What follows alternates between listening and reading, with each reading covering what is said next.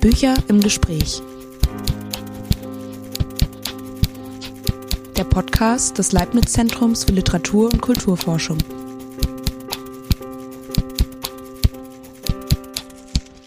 Ja, herzlich willkommen zu einer neuen Folge des ZFL-Podcasts Bücher im Gespräch. Mein Name ist Claude Haas, ich bin Literaturwissenschaftler und arbeite unter anderem im Schwerpunktprojekt Stil, Geschichte und Gegenwart, das hier am ZFL seit 2020 angesiedelt ist. Neben mir sitzt Paula Groß, ähm, auch ihrerseits Literaturwissenschaftlerin und sie arbeitet ebenfalls vor allem in diesem Schwerpunktprojekt. Anlass unseres heutigen Gesprächs ähm, sind vor allem zwei Publikationen, die in den letzten Monaten erschienen sind. Einmal ein Sammelband, den Pulla Groß zusammen mit Hanna Hamel herausgegeben hat. Der trägt den Titel Neue Nachbarschaften, Stil und Social Media in der Gegenwartsliteratur und ist als Themenheft von Sprache und Literatur erschienen. Eine andere Publikation von mir selbst und Eva Gollen herausgegeben trägt den Titel Der Stil der Literaturwissenschaft. Es handelt sich dabei um ein Sonderheft der ZFDPH, also der Zeitschrift für deutsche Philologie. Ja, Pula, ähm, was verstehen wir denn eigentlich unter Stil in diesem Schwerpunktprojekt und was macht Stil heute zu einem besonders dringlichen oder zumindest aktuellen Phänomen? Ja, was verstehen wir unter Stil? Vielleicht ist das, ähm, das, ist eine, das ist eine gute Frage. Wir ähm, haben ja, oder das ist sozusagen der Ansatz in, im Schwerpunktprojekt, dass wir nicht von dem einen Stil ausgehen. Ähm, wir haben auch nicht vor, einen ganz neuen Stilbegriff zu definieren. Ähm, das wäre auch eigentlich nicht möglich, denn Stil ist einfach ein strukturell offener Begriff. Man kann das so ein bisschen herleiten ähm, aus dem Lateinischen ursprünglich von Stilus, der Schreibgriffel, der Stil ähm, bezeichnete ursprünglich einmal die Schreibart oder auch die Ausdrucksform. Mm, Stil ist immer angesiedelt in so einem Spannungsfeld zwischen Individualität und Kollektivität, zwischen Norm und Abweichung, ähm, auch zwischen äh, Authentizität und Inszenierung. Seit spätestens 1900 ist Stil nicht mehr nur auf ähm, die Schreibart begrenzt, sondern seitdem meint der Begriff auch Handlungen. Also uns ist, sind Bezeichnungen wie Politikstil oder Führungsstil geläufig. Ähm, auch der Kleidungsstil, der vielleicht schon so andeutet, eine Mischung aus Ästhetik, Handlung und Haltung. Ähm, der nächste wichtige Begriff in diesem Zusammenhang, Stil, wird häufig auch mit einer Haltung, mit einer bestimmten Lebensform assoziiert. Um, das vielleicht erstmal als, als, als Einstieg für diese vielfältigen Bedeutungsebenen und Anwendungsgebiete, die der Stilbegriff eben bereithält und ähm, obwohl das so viel ist, heißt es aber ja nicht, dass man nicht die Phänomene oder auch seine Effekte äh, jeweils kontextabhängig ähm, analysieren könnte. Und ich würde sagen, das ist mit ein Grund, warum wir uns mit Stil beschäftigen mhm. oder warum wir das so spannend finden. Ja, oder? also wenn man ähm, so einen Blick auf die letzten Jahrzehnte wirft, dann fällt ja in der Tat auf, dass Stilphänomene, die du eben erwähnt hast, wie Kleidung, Haltung und so weiter, ähm, relativ breit erforscht wurden von der Soziologie, während der ja. Stil eigentlich in der Literaturwissenschaft und auch äh, in der Kunstwissenschaft eher marginalisiert wurde, also er eigentlich kein prominenter äh, Analysegegenstand mhm. mehr gewesen ist. Ähm, wie würdest du das erklären? Das ist eine gute Frage. Also ähm, es hat sicher auch damit zu tun, dass die, äh, dass in der Literaturwissenschaft die Narratologie ähm, einfach so einen hohen Stellenwert hat. Also die Erzählforschung. Ja, genau. Es hat möglicherweise auch damit zu tun, ähm, dass die Stilanalyse ähm, in der Literaturwissenschaft häufig mit der sogenannten Werkimmanenz zusammengedacht ja. wurde. Das heißt, einer Interpretation, die sich vorrangig auf den Text alleine konzentriert und der vor allen Dingen immer auch dass das ähm, nicht nur das Unpolitische vorgeworfen wurde, sondern das war sie eben mitunter auch, dass sie eben versucht hat, überhaupt keine Kontexte äh, in die Interpretation einzubeziehen, außer den Text.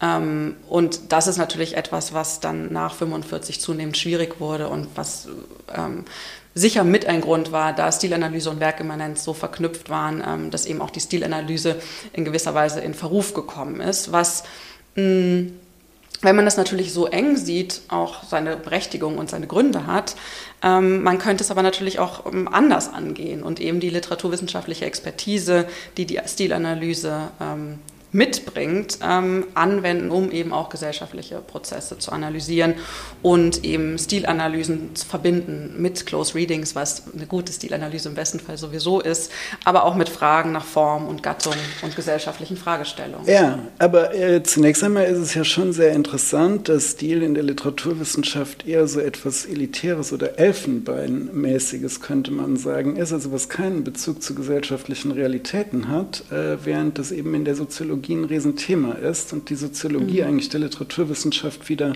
beibringen musste, ähm, dass der Stil ein brisantes Phänomen ist. Könnte man das so sagen? Ja, vielleicht.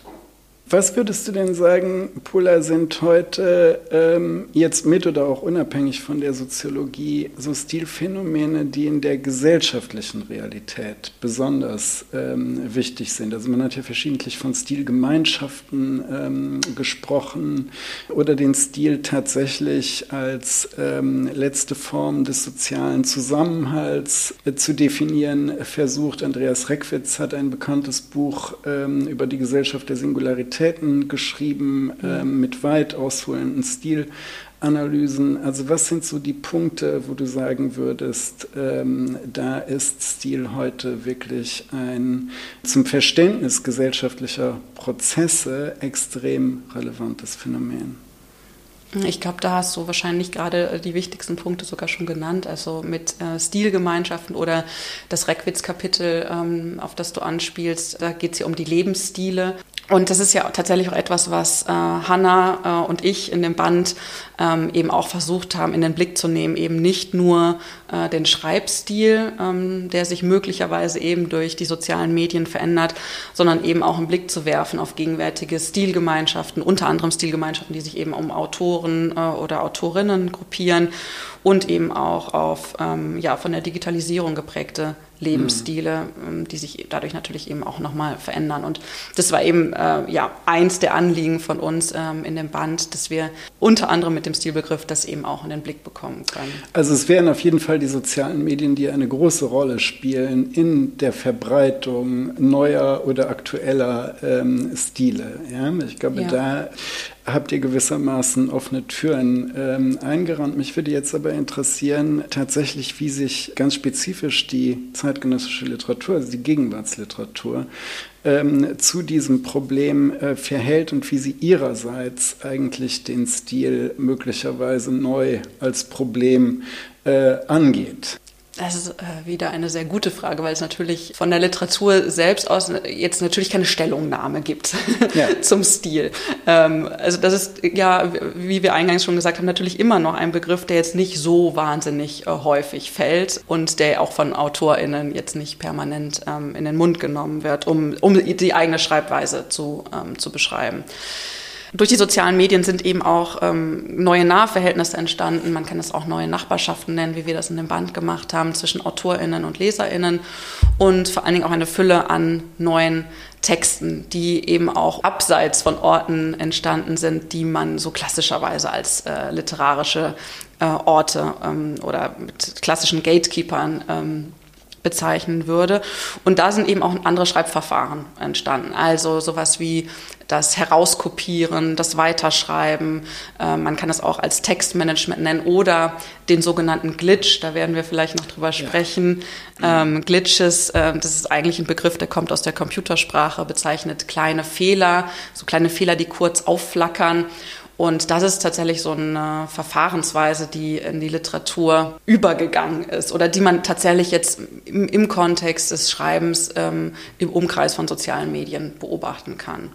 Ja, tatsächlich, das ähm, scheint mir ein sehr wichtiges Stichwort.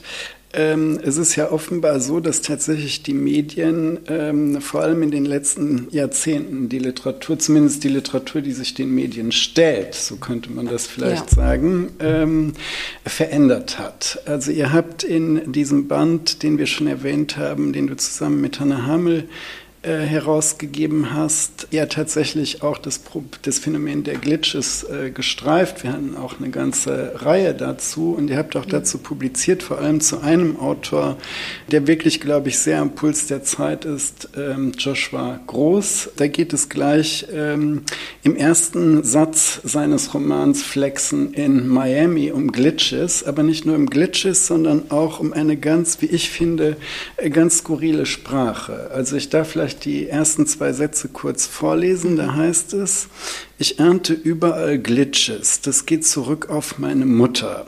Ein Misstrauen gegenüber dem Wirklichen, eine parawissenschaftliche Wachheit bezüglich der Instabilität. Ich wurde von Immersionen gemartert und meine eigene Existenz war eine entsetzliche Mühsal. Ähm, warum schreibt Joshua Groß so schlecht? Hm weiß ich gar nicht, ob ich das teilen würde, das Urteil. Also ich würde von Immersionen gemachtert, das sind Sätze, die mhm. würden wir eigentlich in jeder Hausarbeit sofort anstreichen. Niemand äh, darf so formulieren, zumindest nicht ähm, im herkömmlichen Verständnis mhm. einer gepflegten Sprache ähm, oder einer hochkarätigen Literatur. Mir ist völlig klar, dass das groß nicht passiert. Dahinter steckt eben ein Stilwille. Mhm. Aber was, wie würdest du den beschreiben? Ähm, also tatsächlich ist es, würde ich sagen, bei Flexen in Miami ist es ähm, ein ganz spannendes Beispiel. Also gerade wenn man die Glitches betrachtet. Vielleicht ähm, muss ich noch mal kurz ausholen zum Kontext. Du meintest äh, gerade, dass ähm, der Text schon publiziert ist. Ähm, es ist, erscheint bald ein Aufsatz von Hannah äh, Hamel und mir ähm, zu diesem Text. Ähm, und da, vielleicht ist erstmal gehen wir davon aus, dass eigentlich ein Großteil der zeitgenössischen Literatur ähm, aus bestimmten Milieus herausschreibt ja. oder besondere Identifikationsangebote ähm, an die LeserInnen liefert, eben über Herkunft, über Klasse, ähm, möglicherweise auch über Lifestyles. Und wir gehen ein bisschen davon aus, dass eine bestimmte Literatur, die man so in der Nachfolge der Popliteratur verorten könnte, und das kann man bei Joshua Groß mit Sicherheit, ähm, sich dagegen wendet. Mhm. Ähm, und eben so eine klassische Milieuzuschreibung äh, problematisiert. Und das ist eigentlich ganz interessant, weil den Satz, den du jetzt vorgelesen hast, äh, da könnte man äh, natürlich das Gegenteil erstmal vermuten. Da taucht die Mutter ja im ersten Satz auf. Aber die Mutter ist eben unzuverlässig. Also sie erahnt überall Glitches, das ist ja schon, da, da muss man ja schon aufhorchen, da ja. stimmt doch was nicht. Und dann überträgt das auch noch die Mutter. Also diese Herkunft ist irgendwie ein bisschen fragwürdig. Und um jetzt nochmal auf deine Frage zurückzukommen, warum schreibt er so? Ähm, ich würde sagen, weil er eigentlich nicht nur den Glitch auf der inhaltlichen, auf der Plot-Ebene thematisiert, sondern weil der Glitch eingebaut ist, auch in den Stil. Mm, man kann das ähm, vielleicht sogar noch an einzelnen ähm, äh, Ausdrücken ganz gut nachvollziehen, also wo bestimmte Bilder nicht ganz zusammenpassen, ungewöhnliche Adjektive verwendet werden. Ähm, Störungen auch auf der grammatikalischen Ebene sind. Also das sind wahrscheinlich so die, die eindeutigeren äh, Glitchmarker.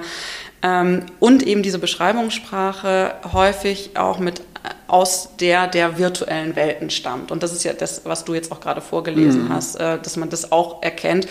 Und ähm, ein Effekt davon ist eben, dass so eine Identifikation mit der Figur ähm, unterbunden wird. Etwas, was mhm. wir in der Literatur die milieuaffiner erzählt, sage ich jetzt mal, viel stärker haben. Da identifiziert man sich mit den Figuren schneller. Das passiert einem ähm, bei Joshua Großflexen in Miami, obwohl ähm, der Protagonist genauso heißt wie sein Autor und obwohl die Mutter eine große Rolle spielt oder äh, zumindest eine Rolle spielt, äh, passiert einem das nicht so schnell. Und das hat eben mit dieser Sprache zu tun ähm, und auch mit diesen Sätzen und den Bildern, über die man einfach stolpert. Ja, nun ist es interessant zu sehen, dass es natürlich auch eine Literatur gibt, die sich offenbar gegen solche Prozesse, äh, gegen solche äh, Prozesse äh, positioniert. Ne? Wenn man an Autoren, an sehr erfolgreiche Autoren wie Daniel Kehlmann denkt, dort hätte man ja noch so eine komplett intakte Prosa, eigentlich so ein gehobener Stil, den man vermutlich im Deutschunterricht einmal ähm, lernen konnte. Würdest du da eine Verbindung sehen ähm, zwischen einer Literatur, die noch sehr setzt auf eine traditionelle Literatursprache, könnte man vielleicht sagen, mhm. für die beispielsweise Kehlmann steht oder auch Mosebach, ähm, und Texten wie denen von Joshua Groß. Also reagiert das aufeinander oder koexistiert das einfach nebeneinander her? Ich glaube, dass die ähm, Texte, jetzt sowas wie Joshua Groß. Wir haben in dem Aufsatz auch noch Kracht ähm, Eurotrash oder ja. Eurotrash, das, da kann man ja auch drüber streiten, wie man das ausspricht. Ähm, und sicher noch ähm, andere ähm, Texte äh, aus dem Umkreis. Das ist ich weiß gar nicht, ob das eine ganz bewusste Reaktion jetzt, ich sage jetzt mal auf Kehlmann oder Mosebach ist, aber sicher ist es eine Reaktion auf eine Literatur, die nicht mitreflektiert, in welcher Welt wir leben und ja. die so tut, als ob es die Digitalisierung ja. nicht gegeben hätte. Ähm, und das ist ja etwas, ähm, was jetzt ähm, zuletzt äh, Moritz Basler eben auch der in der Literatur, also eben von Kehlmann oder auch Schlink und Mosebach und so weiter vorgeworfen hat, also in seinem zuletzt erschienenen Buch Populärer Realismus, dass eben genau, dass das, dass das unter anderem ein Problem ist an dieser Literatur, dass sie eine Sprache spricht, die ähm, überhaupt nicht reflektiert, dass wir so eigentlich gar nicht mehr reden können. Ja, damit wäre eigentlich der Stil ähm, eine Größe, die darüber unterscheidet, eigentlich, wo ähm, Literatur überhaupt steht. Ne? Also das könnte ja. man in dem Sinne eigentlich überhaupt nicht mehr über ähm, so etwas wie narrative Instanzen, nicht mehr über Erzählforschung einholen, sondern eigentlich nur noch über Sprachanalysen im weitesten Sinne. Ne? Also wenn man sich ja. ansieht, wie Sätze gebildet werden, welche äh, Begriffe, welche Wörter auftauchen und so weiter. Äh, du hattest schon erwähnt ähm, vor ein paar Minuten den zentralen Stellenwert des Milieus ähm, für ähm, die Gegenwartsliteratur. Mich würde jetzt darüber hinaus noch einmal interessieren, wie du eigentlich die den politischen oder ideologischen Ort ähm, einer Gegenwartsliteratur einschätzt, ähm, wie sie eben Autoren wie Groß oder Kracht ähm, schreiben. Ja, also zunächst einmal sieht das ja so aus, als würde einfach die Sprache eines bestimmten Milieus ähm, reproduziert. Ja? Zugleich hat man aber den Eindruck, dass dahinter eben wirklich ähm, ein enormer Aufwand steht. Ja? Also dass diese mhm. Sprache gewissermaßen auch neu erfunden werden muss, ähm, dieser Medien. Also könnte man jetzt sagen, ähm, dass in dieser Literatur irgendein gesellschaftlich subversives Potenzial steckt oder geht es da eher um so etwas wie die Affirmation dessen, was sowieso schon zirkuliert in sozialen Medien, über Digitalisierung, über Computerspiele? Spiele und so weiter? Ich glaube, das ist, äh, das ist eine schwierige Frage und ich glaube auch, dass die sehr unterschiedlich ähm, beantwortet wird oder da wird ja auch drüber gestritten. Vielleicht auch da nochmal ein bisschen ein Kontext. Wichtig ist wahrscheinlich hier auch nochmal die Anthologie Mindstate Malibu zu nennen, mhm. die unter anderem auch von Joshua Groß äh, mit herausgegeben wurde und die ähm, ja tatsächlich versuchen, sich auch äh, politisch zu positionieren in gewisser Weise oder zumindest kritisch zu positionieren, äh, indem sie einerseits sagen, ähm, der Kapitalismus oder der Neoliberalismus, die haben eigentlich die Kritik soweit schon ähm, eingeebnet, dass es von außen überhaupt nicht mehr möglich ist. Das heißt, man müsse, wenn dann, das System von innen sprengen. Äh, und zwar durch Überaffirmation, Hyperironie und Überrealismus. Das sind, ähm, auch hier könnte man wieder äh, Verfahrensformen, man könnte aber auch sagen, schon stilistische Entscheidungen, ähm, die diese Literatur versucht ähm, anzuwenden, um eben kritisch zu sein. Ähm, es ist natürlich schwierig, inwiefern funktioniert dieses Sprengen von innen. Ist es überhaupt, wenn man ähm, selber dann in einer Anthologie als eine literarische Avantgarde publiziert, ist man dann eigentlich überhaupt noch innen oder ist man dann nicht auch schon wieder in einem Außen? Wie subversiv ist es überhaupt? Aber es ist natürlich auch grundsätzlich die Frage, wie ist Kritik in der postdigitalen mhm. Welt überhaupt möglich? Wie, wie soll das gehen? Ähm, ich habe da jetzt keine abschließende Antwort, vielleicht eine äh, Überlegung. Und zwar ist bei manchen dieser Texte, könnte man sowas wie einen utopischen Überschuss beobachten. Ach was. Ja. Ähm, nämlich, ich bleibe bei der, bei der Anthologie, da gibt es auch einen Text von Joshua Groß und da spricht er von zukunftsfähigeren Freundschaften, mhm. die ähm, entwickelt werden. Ähm, sollten oder die man entwickeln könnte. Was vielleicht auch nochmal so eine Idee ist, sich gegen ähm, so hermetisch abgeriegelte Stilgemeinschaften mhm. zu richten. Und wenn man sich jetzt mal das Ende von seinem Text anschaut, also von Flex in Miami, ähm, für alle, die es noch nicht gelesen haben, die sollten jetzt weghören. Ähm, das ist ein wirklich ordentliches Happy End. Also da lebt er mit seinem Kind, seiner neuen Freundin, den Freunden aus der äh, Rapper-Gang und intelligenten Geräten zusammen in so einer Art Freundschaftskommune. Ähm, und das ist, wäre sozusagen so ein Beispiel für so eine zukunftsfähige Freundschaft. Und ich, soweit ich mich erinnere, auch bei ähm, Eurotrash, das Ende, da haben wir, das haben wir im ZFL Stillesekreis diskutiert. Ähm, da gab es äh, sehr konträre Meinungen über das Ende. Ähm, vielleicht auch da nochmal kurz am Ende. Ich glaube, das ist auch gar nicht zu viel Spoiler fährt die Mutter nach Afrika. Ähm, Afrika ist aber eben eine ähm, psychiatrische Klinik in der Schweiz. Mm, und wir haben darüber gesprochen, ist das Ende ähm, deprimierend, weil sie sich verabschieden für immer, oder ist das Ende ähm, eigentlich doch ähm, ja, sowas wie ein, ein Hauch von Utopie, ähm, dass es sowas wie eine zukunftsfähige Freundschaft zwischen den beiden geben könnte, weil sie sich für ein Wiedersehen verabschieden. Mhm. Mm, das heißt, vielleicht, also keiner dieser Texte würde behaupte ich jetzt einfach mal, bewusst auf ähm, eine Utopie setzen oder ähm, das Gegenangebot machen. Aber vielleicht verbirgt sich da sowas wie so ein Aufschein von einer anderen Gesellschaftsform. Dies wird überhaupt nicht ausbuchstabiert. Und bei Kracht ist ein gutes Beispiel, er lässt es natürlich komplett offen.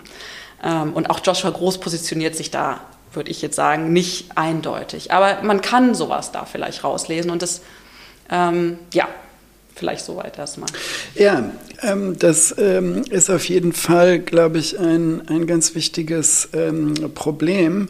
Ich meine, natürlich sind ähm, Begriffe wie Utopie oder auch ähm, neue Freundschaft, neue Form von Kommunikation, das ist natürlich alles schon extrem belastet. Mhm. Ne? Man könnte ja sagen, das war etwas, was die Hippies auch schon wollten, gewissermaßen mit erweiterten Familienvorstellungen mhm. in ähm, in ähm, freundschaftlichen Zusammenhängen zu leben. Ähm, und irgendwie muss ich vielleicht auch die Gegenwartsliteratur dann dieser Tradition dann stellen, ja, oder sie irgendwie neu definieren. Ja. Mhm.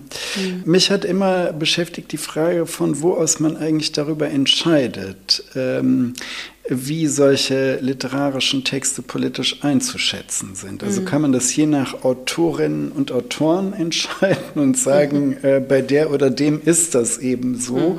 Oder muss man das von Buch zu Buch entscheiden oder möglicherweise von Satz zu Satz. Also was mir beispielsweise von diesem Kracht äh, in Erinnerung geblieben ist, ist diese, dieser eine Dialog äh, mit der Mutter, wo die, die Mutter fragt, wie lautet der Plural von Katharsis. Mhm. Also das ist stilistisch natürlich erst einmal ein unglaublicher Witz ja, ähm, und eigentlich eine groteske Szene, mhm.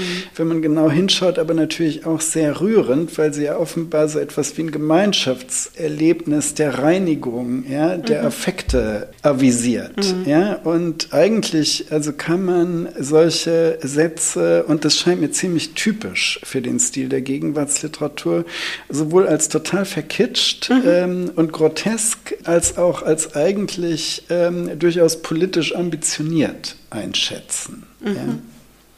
Also ja. würdest du dem zustimmen?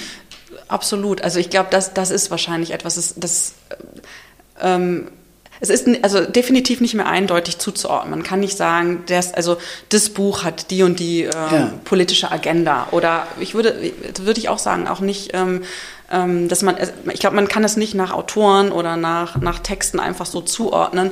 Vielleicht, und das ist ja auch das, was, ähm, was uns da immer auch irgendwie interessiert, funktioniert es eben doch über mh, hm, bestimmte Schreibweisen, über die Art und Weise, wie auf Gegenwart reagiert wird. Ähm, und dass man eben an, an sowas vielleicht eher ähm, ablesen kann, auch was an der Gegenwart äh, kritisch gesehen wird oder wo mhm. bestimmte Entwicklungen reflektiert werden und darüber ähm, manchmal so etwas wie das andere mh, mm, aufblitzt als Möglichkeit. Ähm, aber mehr würde ich sagen eher nicht. Oder zumindest nicht in diesen Texten, von denen wir jetzt gesprochen haben. Es mhm. natürlich äh, Texte, die eindeutiger ähm, äh, politisch daherkommen. Aber die sind meist, also würde ich jetzt sagen, viele zumindest stilistisch vielleicht ähm, da auch eindeutiger. Ja, man könnte ja vielleicht auch vermuten, dass ähm, jede Literatur, die versucht, sich in diesem Zusammenhang eindeutig zu positionieren, möglicherweise sowieso schon die Gegenwart ähm, verfehlt, ja? weil sie mhm. gewissermaßen auf eine Einheitlichkeit auch und nicht zuletzt des Stils setzen müsste, ähm, die eigentlich an dem Problem ja. vorbeigeht, was sie eigentlich inhaltlich zu thematisieren versucht. ja. ja. ja. Äh, Pulla, ich würde vorschlagen, machen wir jetzt einen ähm, kleinen Bruch und kommen zum Problem des Stils in der Wissenschaft, vor ja. allem in der ähm, Geisteswissenschaft zu sprechen. Das ist ja auch in den letzten Jahren wieder verstärkt zum Thema ähm, geworden mhm. Ähm, und man hat sich immer wieder äh, angesehen, inwiefern ein bestimmter Sprachgebrauch beispielsweise vorgibt, was genau gedacht wird in den Geisteswissenschaften. So könnte man das vielleicht einfach sagen. Und eine ganz bedeutende Figur der Wissenschaftsgeschichte, die sich ja sehr früh beschäftigt hat ähm, mit dem Problem des Stils im Hinblick auf so etwas wie die Generierung von Erkenntnis, war Ludwig Fleck, über den wir am ZFL auch immer mal wieder nachgedacht mhm. haben. Könntest du dazu vielleicht kurz etwas sagen? Also wie ging Fleck eigentlich vor mit dem Problem des Stils und ist Fleck bis heute vielleicht oder heute gerade wieder ein aktueller Autor, wenn es um so etwas geht wie die Untersuchung des Stils in wissenschaftlichen Texten? Ja, absolut. Also ähm, Ludwig Flecks ähm, Monographie äh, Entstehung und Entwicklung einer wissenschaftlichen Tatsache hat zu seiner Zeit ähm, einen wirklich neuen epistemologischen Ansatz verfolgt. Also ist äh, Mitte der, der 30er Jahre erschienen. Ähm, nämlich er geht davon aus, dass eine wissenschaftliche Tatsache eben nicht nur, ähm, also die Entdeckung braucht nicht nur ein Subjekt und ein Objekt, sondern es ist immer eine dritte Instanz beteiligt, äh, das Denkkollektiv, das eben einen eigenen Denkstil ähm, ausbildet. Und ähm, dieser Denkstil oder er nennt es manchmal auch stilgemäßer Denkzwang ähm, heißt, dass es ein Bereitsein für solches und nicht anderes Sehen und Handeln gibt, ähm, wodurch überhaupt ähm, so etwas wie eine wissenschaftliche Tatsache ähm, sich überhaupt durchsetzen kann. Ähm, das ist also eben nicht die Leistung nur des einen Individuums, sondern hat immer damit zu tun, in welchem Denkkollektiv ähm, dieses Individuum ist und es Kollektiv bringt sozusagen diesen Gedanken mit hervor. Und das Spannende ist halt eigentlich, dass Fleck den Begriff des Stils verwendet. Und das macht er, würde ich sagen, um zu verdeutlichen, dass eben sowohl Varianz als auch Schwank äh, und Schwankungen als auch Referenzialität und ähm, Vieldeutigkeit eben zum Erkenntnisprozess äh, und sogar zur Entstehung einer wissenschaftlichen Tatsache hinzugehören. Ähm, und das ist natürlich schon etwas, was diesen Stilbegriff nochmal ganz anders auch ja, einsetzbar macht ähm, für die Erforschung eben auch des Stils in der Wissenschaft. Aber vielleicht äh, kannst du das nochmal äh, genau ausführen, weil ihr habt ja auch eigentlich da angesetzt. Ja, wir haben für, den, äh, für die Literaturwissenschaft mhm. angesetzt, aber ich würde gerne mal auf Fleck kommen. Ja. Was ich ganz interessant finde, ist, dass er ähm, ja den Stil tatsächlich als etwas äh, sieht, was du gerade als Zwang bezeichnet hast. Also das wäre etwas, was gewissermaßen vorgegeben ist. Ja? Und ich glaube, das ist ja etwas, was wir beispielsweise auch aus der akademischen Lehre kennen. Also wir wollen ja ähm, tatsächlich das Studieren Studierende lernen, in einem bestimmten Stil zu schreiben. Ja? Also, dass sie beispielsweise literaturwissenschaftliche ähm, Arbeiten zu schreiben in der Lage sind, in denen sie einen bestimmten Wortschatz benutzen, bestimmte Argumentationsstrategien und so weiter. Also mhm. würde man daraus schließen müssen, dass eigentlich dieses Problem des Zwangs von uns bis heute ähm, weitergereicht wird. Also bilden wir gewissermaßen diese Denkkollektive, wie Flexi genannt hat, für die Naturwissenschaften jetzt unsererseits in den Geisteswissenschaften und in, Literat in den Literaturwissenschaften aus? Oder gibt es doch im Stil so etwas wie bestimmte Freiräume? Ja, bestenfalls ist ja Stil eben nicht nur äh, der Zwang, äh, sondern das ist ja das Spannungsfeld äh, zwischen Individualität und Kollektivität. Mhm, obwohl das schon ganz interessant ist. Adorno hat selber in seinem Stilbegriff auch, also er hat auch verschiedene ähm, ähm, Bedeutungsebenen, aber er macht auch nochmal dieses, dieses Zwangsmoment ähm, auch nochmal relativ stark und bringt dadurch ähm, so eine gesellschaftskritische Komponente in, in den Stil mit rein. Ähm, ich würde aber auch sagen, dass bei Fleck das auch nicht ähm, allein nur der Zwang ist, sondern dass ja. da eben ähm, dadurch, dass er ja auch ganz viel ähm, auf, auf, darauf schaut, wie sich Sprache entwickelt, wie es ähm, zur Gedankenbewegung kommt in den Kollektiven, auch was Literatur für einen Einfluss darauf hat. Ähm, ist es eben nicht, dass es einfach nur gesetzt ist, sondern mhm. es ist immer wieder auch veränderbar. Und da, also in Flex-Konzeption, das muss man schon sagen, kommt das Neue nicht mehr so eben rein. Das sind wirklich sehr langwierige Prozesse. Aber natürlich kann sich so ein Denken oder auch so ein Denkstil verändern und es eben nicht einfach nur ähm, von oben gesetzt. Und im besten Falle ähm, versuchen wir in der Literaturwissenschaft nicht einfach nur einen Stil durchzudrücken.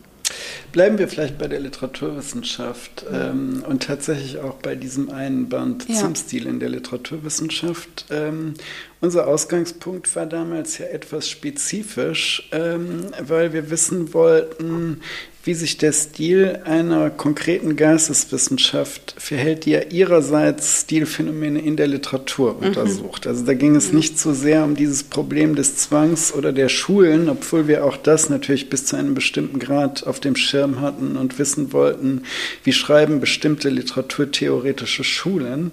Ähm, aber der Ausgangspunkt war zunächst einmal, wie gesagt, spezifischer. Also was darf beispielsweise vom Stil einer Autorin, eines Autors, eines Romans oder eines Theaterstücks oder eines Gedichts abfärben auf den Stil des der untersuchenden Wissenschaftlerin oder mhm. des untersuchenden Wissenschaftlers.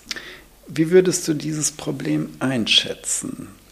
Gibt es das überhaupt etwas, was sich oft beobachten lässt oder versucht, versucht die Literaturwissenschaft traditionell sich eher ganz fern zu halten von der, vom Stil, von der Schreibweise ihrer Gegenstände?